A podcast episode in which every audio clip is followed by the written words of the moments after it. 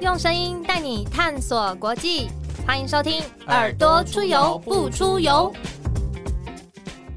欢迎收听《耳朵出游不出游》，我是子涵，我是 Lawrence。Lawrence 今天很兴奋，又看到了一位老朋友，再次回国，直接先装熟。各位听众朋友，我们直接来欢迎立法委员林长佐委员。嗨，二位好，所有的听众朋友，大家好，我是林长佐。去年应该是差不多的时间，那时候委员跟我们讲了很多，就是他从小到大参政的一些理念，然后还有为中正万华做的很多事情，我现在都还记忆犹新。那集回想应该也蛮好的、l a w r e n c e 应该蛮多人也跟你就是回应的，就说其实蛮感人的，听下来。因为那个时候讨论很多嘛，等于是全台湾都在关注的两个选区，就是中二跟中正万华，对啊全国都在看。所以也是托大家的福啦，很多人关心，最后这样对。哎、欸，我现在是也有一点烧瞎？是不是最近也开始都在帮全国各地的候选人助选？对，最近都是浮选行程，常常是早上一早去扫菜市场，然后再去立法院开会，然后中午再陪候选人有什么行程，下午可能又到外县市或晚上，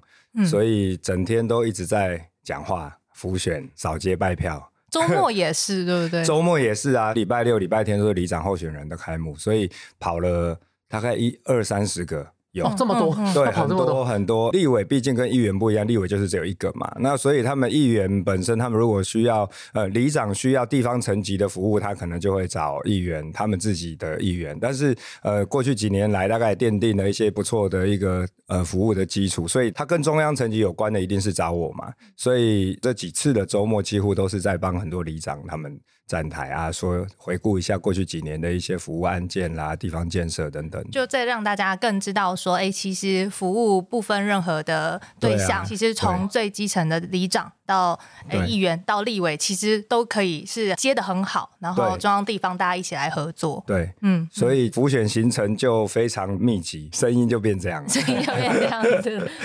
那疫情期间，因为像委员是台北市的立委嗯。嘛，那像刚刚有讲到蒋万安也是这次我们民进党候选人陈时中的对手。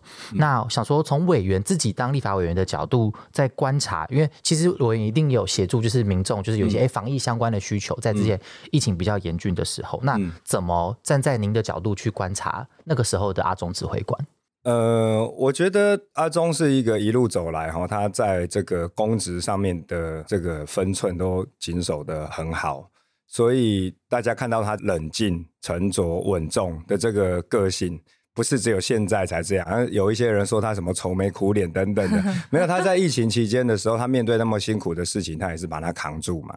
很多时候都是像我们这些民意代表哈，那立法委员到三更半夜的时候，选区遇到什么样的事，尤其我在中正万华，在万华这个地方疫情爆发的时候，其实常常是要三更半夜十二点多打给部长。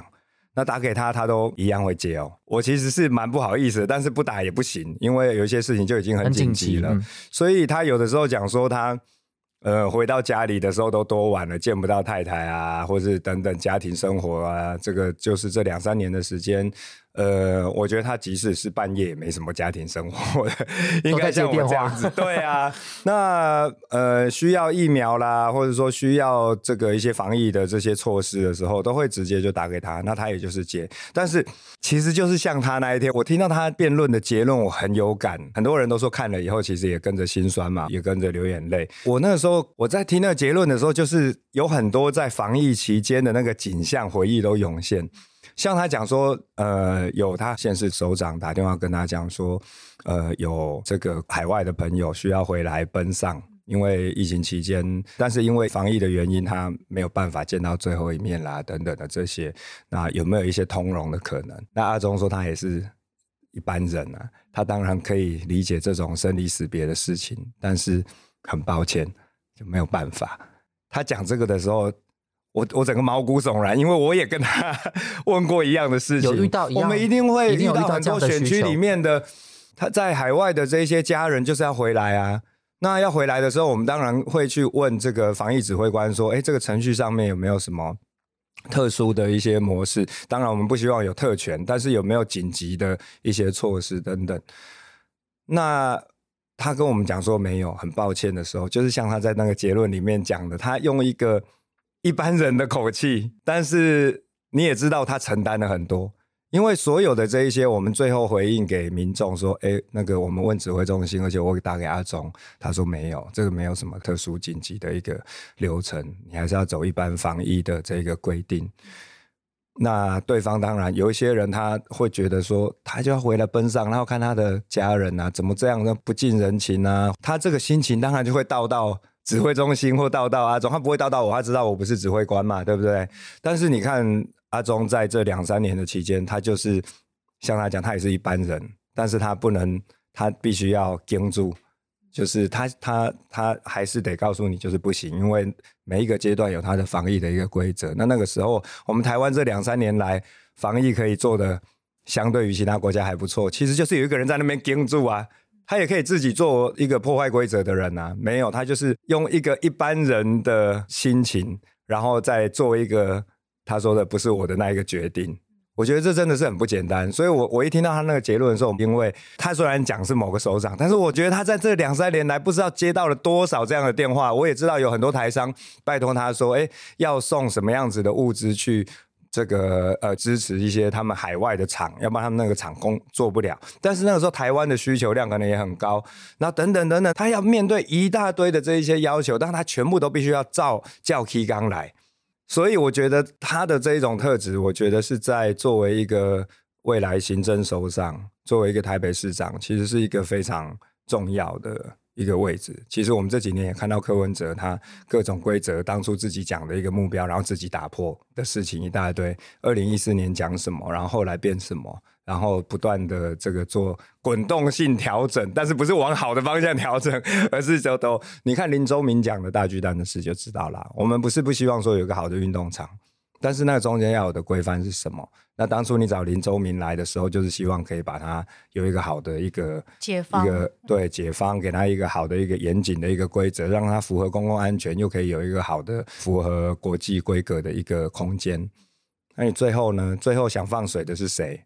对不对？然后林周明你就把他赶走，所以我觉得这个，我觉得像阿忠这样子，他也可以理解每一个人的需求跟他的心情，但是因为你听到他那个口气，你也知道他懂，你知道他他不是他不是机器人的那种感觉，他就是说常总很抱歉，然后。我大概听完，我就知道他的意思，但是我也知道他懂，所以我不会跟他讲太多。我就说啊，那保定话怎样啦？辛苦啊，帮谁？起码点过我卡好里安呢。所以你想想看，那个那个感觉，我现在自己讲，我都鸡皮疙瘩又出来这样。嗯，而且每一个决策都是很多很多专家学者一起把它制定起来的。对，他也没有办法说他一个人，对啊，就把它全部呃否决掉。他也不能自己去跟这些专家学者讲说他想要改这个，想要改那个，想要怎么样？大家一起讲好一个规则，就照这个规则来，要不然如果防疫出现了一些问题的时候要怎么办？我们这两三年来不就是有人在那边盯住，把这个规则能够好好的走下去嘛？对不对？不同阶段什么样的规则，一步一脚印走。那如果说都是像某人这样子，他找了人来，然后不信任他，把他赶走，然后自己放宽规则，那就难怪大家会皱很多眉头嘛。那委员像在以立法委员的身份，也一定有跟很多国际友人做交流。嗯，那。我们这些国际友人是怎么看待我们台湾的防疫的成果？一直到现在哦，到上个礼拜，IPAC。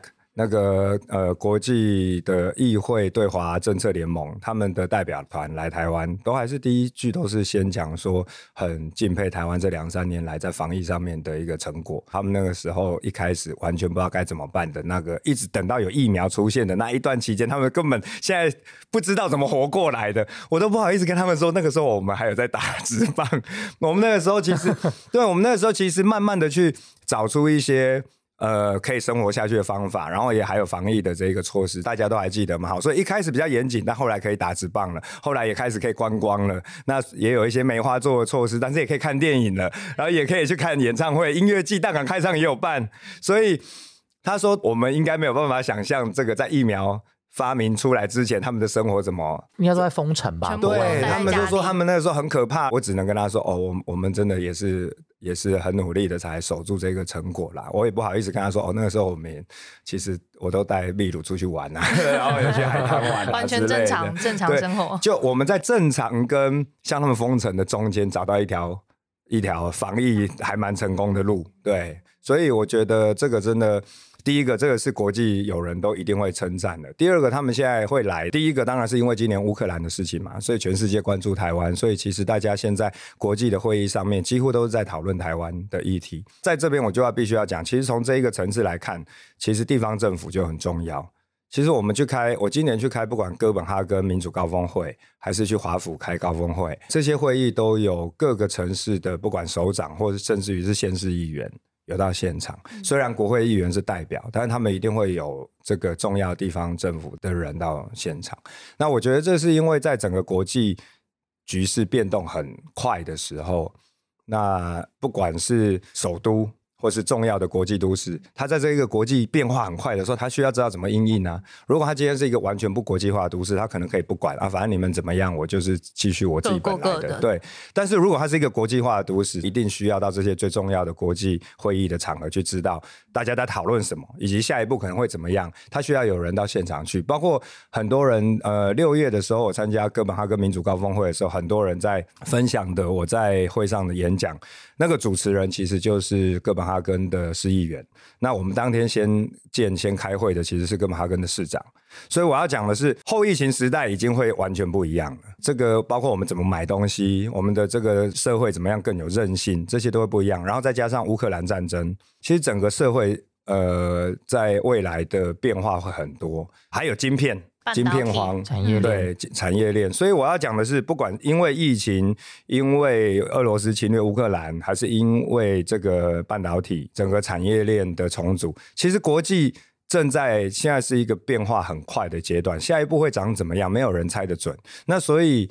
呃，只要是国际化的都市，一定会看到这件事。那他要怎么样加入大家的脉动？不可能是说自己在自己的市府办公室里面自己想，所以去参与与这一些有到国际层次，不是只是缔结姐妹市这一种市政观光的交流，不是不是对，你要是一个多边，而且是国际的局势怎么走，这很多人呃各国都在关注。所以我觉得，我这几个月以来，我在帮阿中助讲的时候，我一直在讲这件事，就是。阿中他宣布参选，第一个证件就是要成立国际事务局。那马上被另外两个对手讪笑嘛、酸嘛，说啊，这个就本来的秘书处就在做啦，然后或者说这个反正就是用各种方式啊，这个是国家层级的。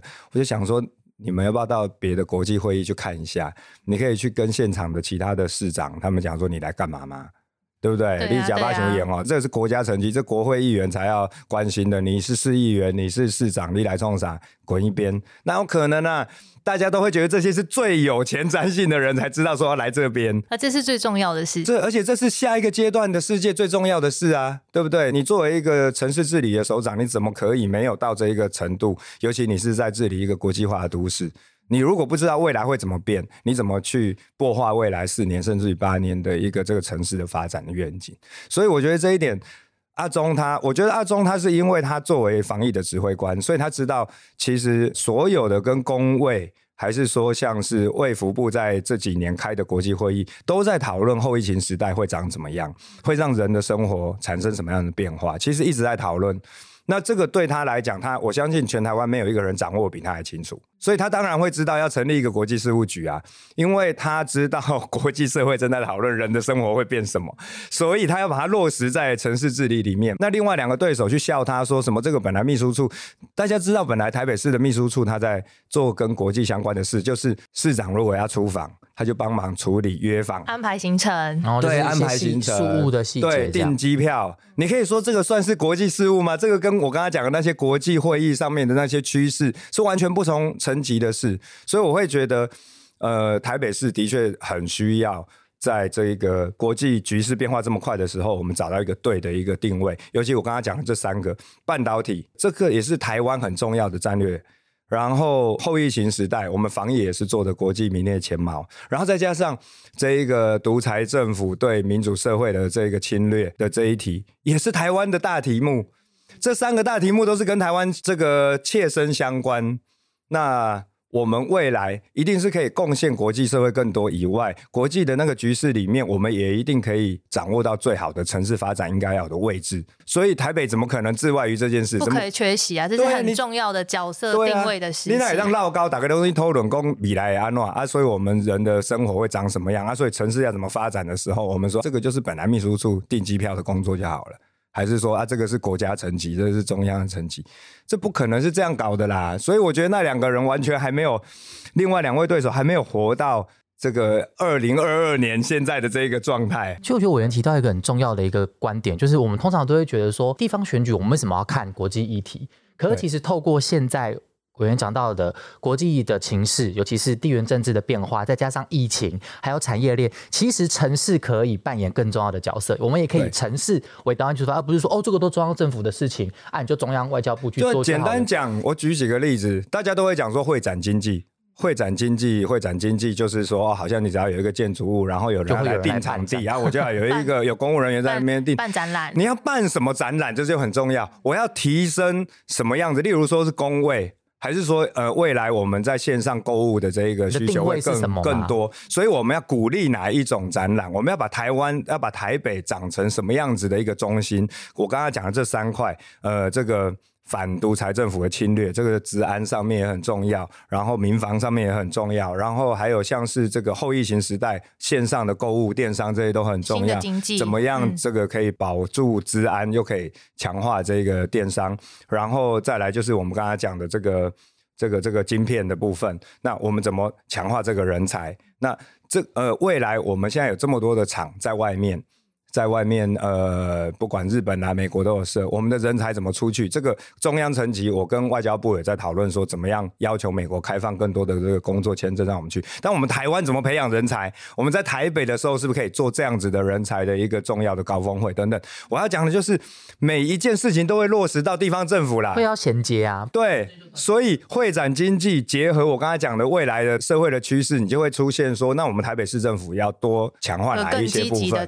对。所以这个没有。我真的是很难想象，没有活在当下的人怎么去当市长。所以像刚才讲的，我们真的是每一块几乎都是地方政府都要落实国家的战略方向的。对，这次在选举当中，首都圈这个概念其实也常常被提及，尤其是新北市长候选人林佳龙，或者是说，其实民进党在北北基桃这几个大城市有这个首都圈治理的平台跟联盟。对，那其实不只是台北市城市，而是首都圈的概念，其实在全世界各国。也都是很重要的一个能动者，对不对？对，这个也是我们呃，其实看到这一次的选举过来，还还蛮重要的主轴。其实已经连续几次北北基讨的一个共同的呃，共同提出相关的证件。那这个其实是我相信，我们如果从人民的角度来出发，就知道这已经是事实，就是如此。就是我们北北基桃的这一整块地方，大家都是同一个生活圈，生活圈交织的太绵密了。对，没错。那所以我觉得这个是一个，你如果呃，你如果把这个行政区划哈，把它。把它这个删掉，不管的话，其实这一块本来大家生活就都在一起。我们有太多朋友，他们是住在桃园，但工作在台北。我也有朋友，他住在台北，结果他工作在桃园哦。虽然我是想不懂，其实是 因为我觉得我对，但他有可能家里本来就在台北嘛。所以我要讲的是，如果不管行政区划的话，这里本来就是同一个生活圈。所以我觉得这些这四位候选人，他能够这个把这一点从人民的角度看到，然后去想，不管说是交通，还是说在未来整个城市的发展上面怎么。样让这一整个生活圈都可以更便利、更呃这个人性化，我觉得这个是这个也是其他几个对手不可不可回避的题目啦。如果今天是你当选了，你要怎么去处理这件事情？那还有包括跟中央的关系，你如果要跨一个县市的话。你当然是跟中央要有很多协调的角色，要有一个好的关系。你不太可能是你对抗的对抗的嘛？因为因为其实很多跨县市的事，包括预算谁出。今天我们决定这一条线是台北市出还是新北市出还是中央出？我们今天决定这一个这座桥，大家要怎么样分配管辖的权责？对，那或是我们共同举办一个大型的事件的时候，那中央怎么处理？所以这些。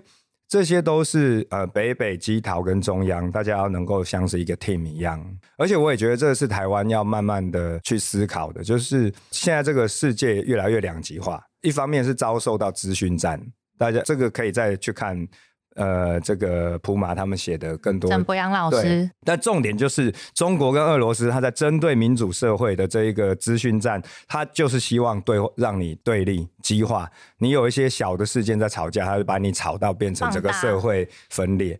他们希望你这样，所以有一些人如果以为资讯战只是啊这个传统的，他们就一直在宣传中国多好或俄罗斯多好，没有，他要让你的言论自由市场失去信任，让人对于言论自由失去信心，讨厌言论自由，讨厌公共辩论。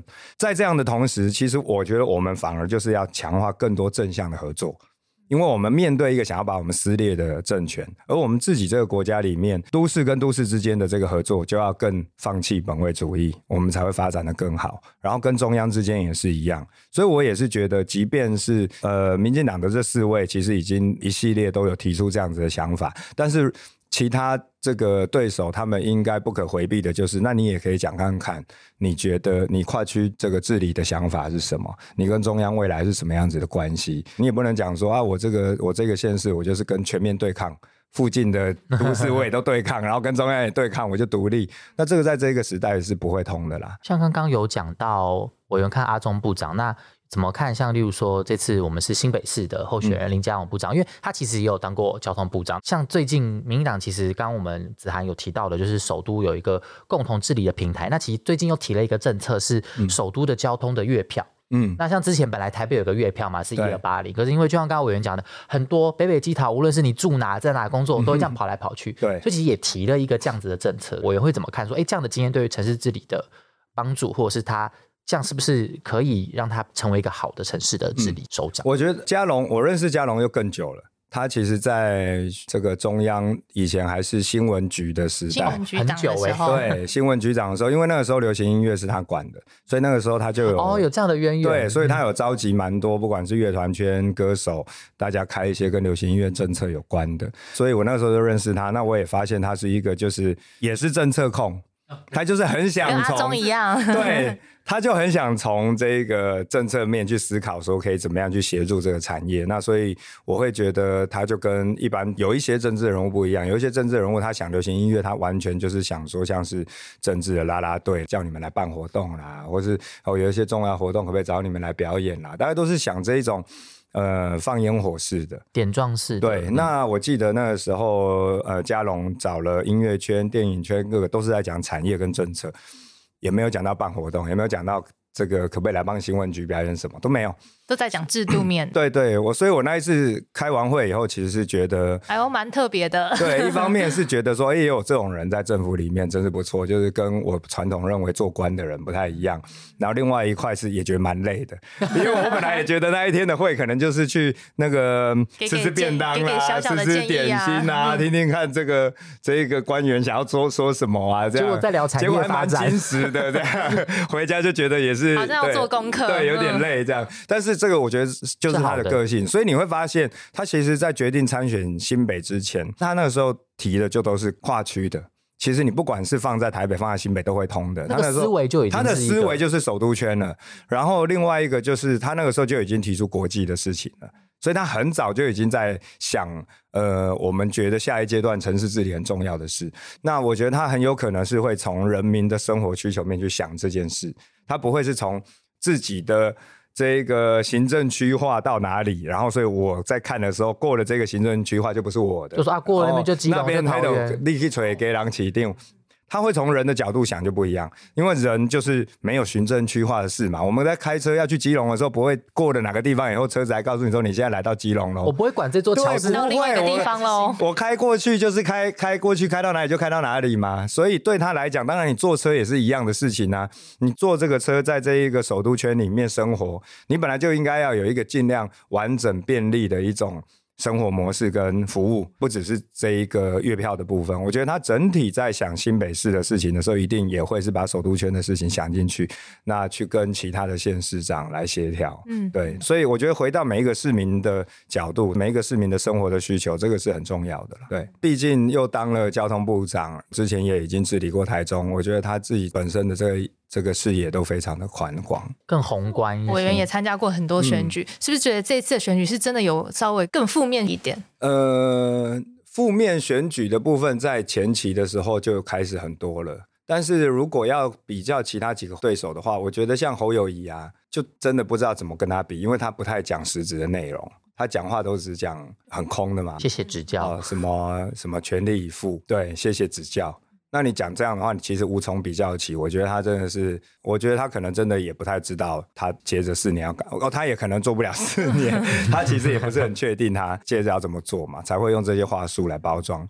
然后蒋万安是真的让我觉得非常的呃惊讶的人，因为也是同事嘛，对对，立法院的同事。他以前他以前虽然哦，他的投票的这个意向当然都还是会跟国民党一样啦，国民党做过那些很奇怪的事情，在里面做的奇怪的悲歌，他可能不一定会参与，因为他其实算是有一点这个爱惜羽毛的人，像明哲保身是不是？对，好去丢内脏的时候他不会去丢嘛？哦，对，他他那时候不在。对，那但是。要投票的时候，要表决的时候，他就还是会表决那些很夸张的国民党提的那些事，他基本上就不敢表。归位。对他不敢表达不一样的意见，但是他自己很重视他的形象，我自己看起来是。然后他只要不要跟其他的国民党的人隔在一起的时候，也还算是正常人。因为我跟他是隔壁区嘛，所以我们也会一起有一些协调会，这个像一些菜市场啦，然后像。果菜市场的一是在我那边，二是在他那边，所以我们有的时候像之前，对我们之前一起协调一些纾困案啊的事情的时候，在主持这些的时候，你就感觉不太出来说哦，他像是那些传统的国民党，你就觉得哦，他他就是一个民意代表，也算是很。这个正常轮的一种啦，但是我就要讲，你看最后他最近选举选到那个什么样子，这个真的很像是韩国瑜还是赵少康附身呢？他以前不是讲过说这个韩粉都不理性吗？嗯，他自己比较不理性，对，没关麦克风。对他最近在造势活动里面，他全部都变得是仇恨动员、谩骂。他自己提出来那些荒诞不羁的那一些政策，像最新的就什么冷气以租代买啊这些，我们就不讲那些荒诞的政策了。好，那些当然是很扯，但是他开始在造势活动用的语言都是撕裂社会的、仇恨的，想要激起大家的这一些负面情感的。这个是我觉得我刚才讲的，我觉得很惊讶。他以前在立法院里面让我的感觉就是他不太敢讲自己的意见。那但是他也不想跟不想变得跟长辈一样丑这样，所以他投票的时候他可以投啦。但是你叫我去丢东西去干嘛去骂像郑丽文那样哦，他大概会觉得啊，那他他大概还是不要好了。他没有，他现在站在 最前面骂哎，我整个傻眼。我那一天看他那个造势，我想说，蒋万安你到底怎么了？是赵尚刚教你的吗？韩国瑜教你的吗？你以前不是说这样不好吗？那他们现在教你这样，你就这样吗？他变成他讨厌的大人了。对，那你以前还知道说啊，我就投票说不要被发现，我还是有投，跟你们一样，不要被一般人发现。那我平常在荧光幕前面不要跟你们一样丑。你现在跟他们一样丑哎，你现在很夸张哎，你到底在干嘛？我就会在旁边想说，我觉得，我觉得国民党那一个环境真的是那个空间真的是充满了负面能量。那你任何人想说，呃，我要维持形象哦，你在那个空间大概到最后没办法。最后变得非常极端，所以这个是让我觉得他也整个人设崩坏啦。像选举本来就是很激烈的事，但你看阿中从以前当指挥官到现在，到在辩论上面，在造势活动上面，他就还是阿中啊。温暖的那一面都还保留着，但是你看讲完怎么变成这样，我真的很傻眼。一直比较是攻击对手的谩骂，但反而自己没有提出很相对应对城市进步有帮助的政策。而且你要批判人的时候，你可以用一些用一些这个这个这个具体事具体事政，然后以理来思辨，让大家一起讨论，而不是。那种韩国瑜或赵少康式的嘛，你走到那一个走到那个 level 了以后，请问贵党到底还有谁不是韩国瑜？对我们想说韩流就应该要结束，结果人人都是韩国瑜啊。但这样子对于譬如说选民参与那么多次选举的过程当中，大家其实也都看得出来说，每一个候选人在选举之中他会改变自己。然后，或者是说，他讲这句话，其实背后的含义是什么？开始比较不会被这么被带着那种负面情绪去走。希望了，因为我们你看，不知道呢，因为我偶尔收到一些长辈的那些群主的讯息哈，过来也还是会有点忧虑呢。对他们会被这些仇恨动员，甚至于他们有人也会以为真的是阿忠在挡疫苗。到现在都还有人这种，有可能阿中在打疫苗啊？我说真的，那个时候阿中讲了说，哎，很多那个时候疫苗是战略物资，所以要政府对政府才能够买等等的这些，这些都是事实啊。你只要在立法院，我觉得在外交国防委员会里面，应该有一些委员跟我一样，就是民间有一些人他有钱，他觉得说还是他可不可以直接跟国外买疫苗？然后我们也认识一些国外的国会议员啦，然后他们也有一些管道啦。那尤其我们在外交国防委员会应该都会有，所以我们也问一些国外的这些，不管说是国会议员还是一些政界的人，说，哎，如果说民间的管道有没有办法直接回给我们，就说现在这个不可能有这种管道，就是一定要政府对政府，就算民间有人愿意捐钱等等，这这个毕竟会是政府对政府，所以。台湾会很辛苦，因为台湾在国际的政治圈就是被打压，中国有很多介入的机会嘛，所以外国朋友跟我们讲说，哦，他知道台湾很辛苦，但是现在没有这种管道，没有民间跟民间买的管道，就是只能透过政府，那所以台湾辛苦了。外国人都知道这件事，哎，蒋万安你不知道吗？黄珊珊你不知道吗？你讲那些什么话？然后长辈还在传这个讯息，我们大家就只能尽力的不断的在跟大家沟通。对，委员最近有到呃苗栗跟南投，嗯，那像民长最近在讲说，宜兰啊、苗栗、南投都要来终结黑金啊，尤其是苗栗七十二年没有这个呃换党做做看，嗯，然后或者是说呃南投现在又呃就是讲说这个黑道治县啊这些议题。那委员去呃复选的时候，第一线的那个观察，可以跟我们分享一下吗？我在苗栗的感觉，呃，南投我去过两次，苗栗也去了两三次，今天还会再去。就呃，南投比较没有那么明显，也可能是因为我去南投的时候，大概都是自就是有人会派车过来，交通车过来。那苗栗因为都是我自己搭计程车过去的。所以我感觉就还蛮明显的，因为计程车司机会跟司机聊天吗？都聊什么？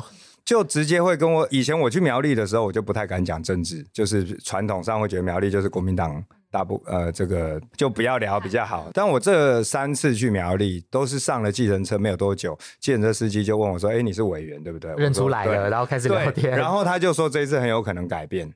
哦，他主动聊了。对，所以我我觉得就是第一个就是大家敢想，那敢讲。我觉得接着就是要敢把票投出来。你既然敢想，敢想说有可能改变，以前是连想都不用想嘛，所以不聊有几种啊，一种是怕遇到政治理念不一样的就不想聊，另外一个是反正也不可能改变，没什么好聊的。对啊，给供哎，供下去被冲啥，反正也就是这样了，对不对？对。一种是对啊，所以没热情的不想聊，或者是怕遇到不一样意见的人吵架，所以不聊。但是这两三次去这个坐计程车都遇到司机直接跟我说，这次很很有可能改变。对苗栗来讲，七十几年了，没有翻转，你永远就都不可能有任何的进步。你没有换挡做换，永远不可能有进步。包括今年好像听说这个又是预算一毛都不删。哦，对，今年也是，今年也是一毛不删。对，你看全台湾有哪些县市还是这样呢？你怎么可能不会去发现说它编列的预算有一些问题呢？那所以我觉得这个倒不是，倒不是说我们多讨厌国民党啊等等的，更重要的就是我们真的希望它能够有一次改变。你整个这个县府运作的状况，以前的一些弊病。你才可以把它翻出来，然后把它整理好，那你的生活跟县府之间才会变成更好的一个互动的状态嘛？人民的生活才会得到县府应该有的照顾，要不然县府它一定会进入一个钝化，就反正以前就是这样，就是这样。那以后我也不用任何改变，反正永远都不可能改变。那你人民生活也会进入一个不想说也不想讲，反正就是这样。县府也是这样，我也不用期待它会有任何改变，所以我我就过我的，就一个恶性循环。对，那就是就在那边政治跟生活就是完全负面的事了。所以我觉得这是一个很不好的状态。另外，当然就是黑金的部分啊。你知道我在今年初问曾文学说。诶，接着呃的选举，因为我们那几个无党籍的人，我会跟他们聊这些事嘛，哈，然后看看怎么协助他们，算是一个诶无党籍的一个隐形的母鸡的状态。一开始其实是跟我讲说，他那个时候还不太确定县长是谁选，什么都不知道，他就说啊，苗栗的县长的选举状态很复杂，所以他不太想要介入。一直到某一天呢，他就跟我讲说，哎 f r e d d y 我跟你讲哦，我明天我会。宣布说我会担任徐定珍的发言人，接任发言人。他说，因为民进党也决定提徐定珍了，他觉得，哎，这一次很有翻转的机会，他不能，他不能因为这样子哈，没有出一份力，他会觉得很过意不去。当然啦，其实文学做的决定我都超挺的啦，因为他上一次说要去选苗栗的时候，其实我是非常担心的，所以我本来是跟他说啊，你干嘛？我本来问他要不要台北帮忙，对啊，就他选上，选上了以后，这几年其实民生风评又都很好，然后他说他。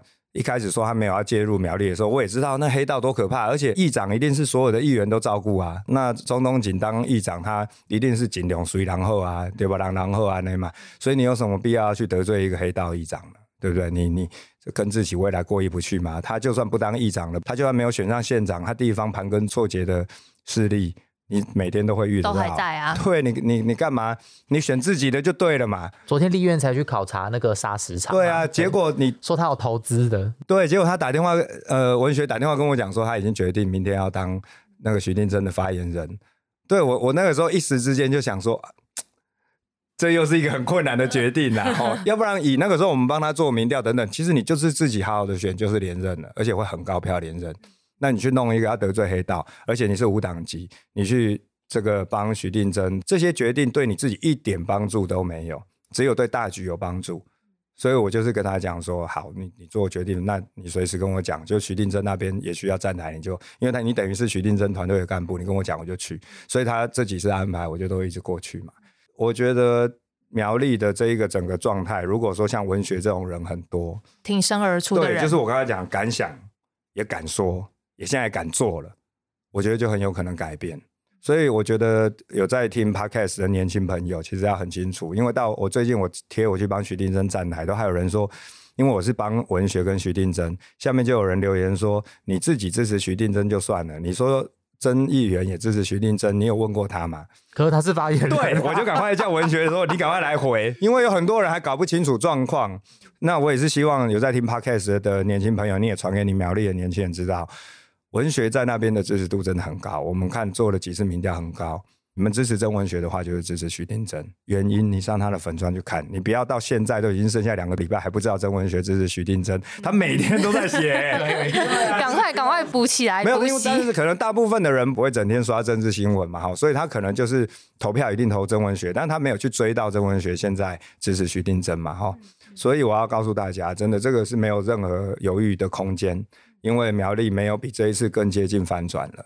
对，林长佐、曾文学、赖品妤、黄杰、洪慈庸，大家都去支持徐定正啊，我们也都没有任何还没有买车票的，赶快买车票。没错，就马上买。那南投其实也是一样。其实我觉得我跟裴慧应该认识快十年，也诶哦，十年有了。一开始是怎么认识的？我一开始其实是我是先认识吴英宁，我跟吴英宁是很好的朋友，还有他弟弟吴志宁。那后来就是因为农政，呃，他们组织了农政以后，我有去上。农政相关的课去了解一些农村的议题、土地的议题。那那个时候蔡培慧就是讲师，所以是蔡教授。对，没错，蔡教授时代。然后呢，一步一步，其实我跟他呃，在很多社运的场合就都会遇到，后来就都常常会遇到，我们就比较像是社运上面的朋友。后来也不知道说这个因缘际会之下，二零一六就在立法院里面相见。嗯，相见是这个让我对我来讲就是一个。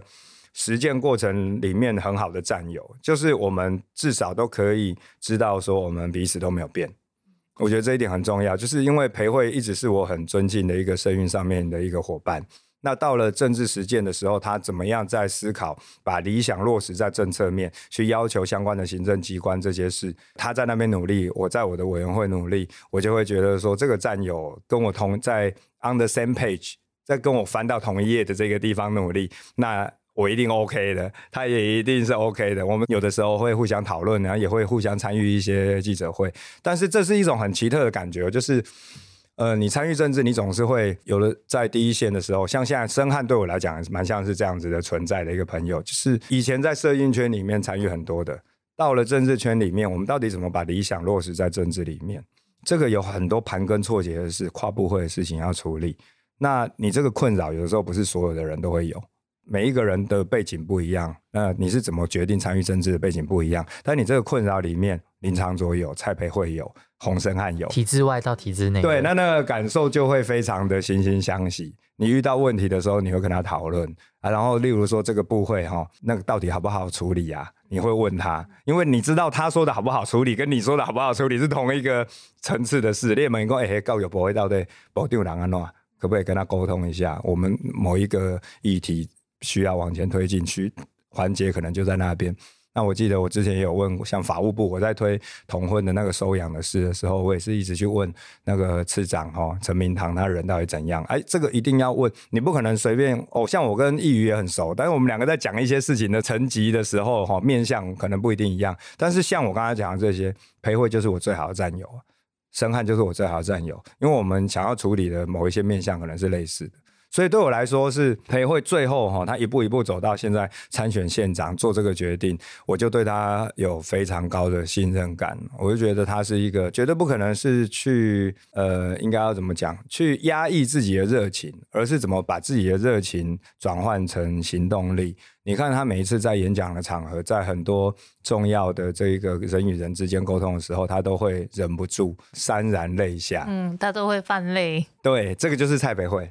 这就是他从社运的时候到现在就是 这样真实的样子。他心里被触碰到的的那个区块都是一样的，不管他在社运的时候还是在政治的时候，他他想要为人民做事的那个初衷都一样。只是在社运的时候，他处理的层次跟在政治圈处理的这个面向会不一样。但是你会发现他从来没有变过。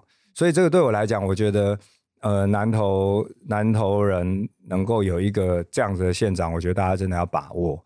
因为像他这么真实的人哈，然后你跟他讲你们家遇到的辛苦，你们社区遇到的状况，他都将心比心。那真正的去站在你的角度去想，每一个人都会希望可以将心比心啦。但是像他这样真的有办法完全进入到你的面对的这个困难，去帮你想办法的县长的首长真的不多了。所以，我真的会很希望大家可以，这是一个难能难得一见的人才，好人选，对，难得一见的一个 就像自己家人一样的人选。那像这样的人，我真的很希望陪会他，他这一条路哈，一直往前走，一直能够成的话，对深汉呐，对我们呐，这一些过去从体制外到体制内的人来讲，也都是一个很大的鼓舞，也会是很大鼓舞，就会觉得，呃，热情投注到行动，是可以得到大家的肯定的。那而且是可以为大家做更多的事，而且真的能为自己的家乡带来改变，最原始的那个初衷。对啊，对，因为像我，我跟博维跟黄杰，我们常常在讲，我们是吃过民主全餐的嘛，我们连罢免都面对过了，对不对？我们身边的亲朋好友最常讲的就是说。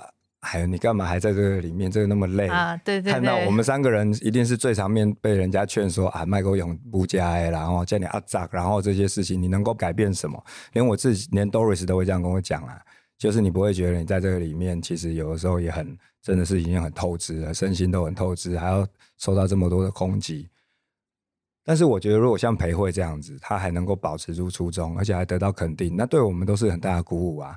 就是只要继续，你就是你，不管面对再大的这个压力，你看裴慧进到政治圈里面，他也是有一些以前的朋友批评他，但是他就是盯住，他就是为乡亲做事。然后现在还有黑道威胁他。对啊，现在还有黑道大咖的在威胁他，已经不是以前可能是老师在威胁他，现在是黑道在威胁他。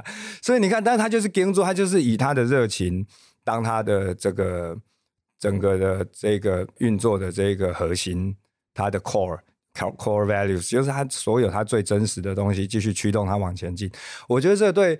所有在从政的人来讲，都会是一个很大的鼓舞啦。今天的节目本来请委员来聊选情，就是说好像又上了一堂就是政治参与的 课。因为各位听众朋友一定也是对于公共事务参与是有兴趣的。那但大家在不论任何位置上，都可能遇到大大小小的挫折。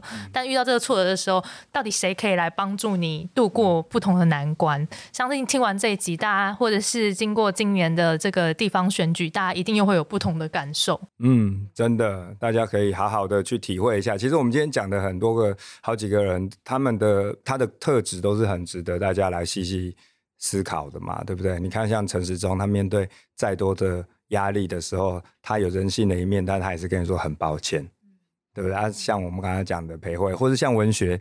他前面讲说他要治外语这件事，最后说没有。他觉得，其实这个每一个决定，我想对所有在听节目的人来讲，应该都是很值得成为你自己的养分。事情还没有发生前，他就已经先行动了的这个勇气跟他的毅力，其实都还蛮值得我们嗯大家好好的交流，跟或者是互相鼓励这样子。那其实年底这个一二六还有一张选票十八岁公民权，可不可以也请委员最后跟听众朋友呼吁一下，这张票为什么很重要？我觉得最重对我来讲最重要的原因，当然是因为台湾现在大概是最后一个国家，十八岁还不能投票。那从十几年前我们开始在倡议这个题目的时候，以前我们还可以举出来说韩国啦，哦，全世界的后段班有哪一些啦，韩国啦、日本啦，哪一些国家啦等等，所以我们不要变最后一个啊。结果我们现在是最后一个，所以我们要跟大家讲，就是说这一路以来，其实从我刚才讲十几年前开始倡议，走过这么多风风雨雨、辛苦的过程，在上一届的时候，我们在立法院提案，那时候还讲说啊，一定出不了立法院。现在也好不容易出了立法院了，又开始很担心说他过不了公民复决。可是其实这十几年来，我们就是关关难过关关过嘛，哈，总是会想办法把它过掉那一关。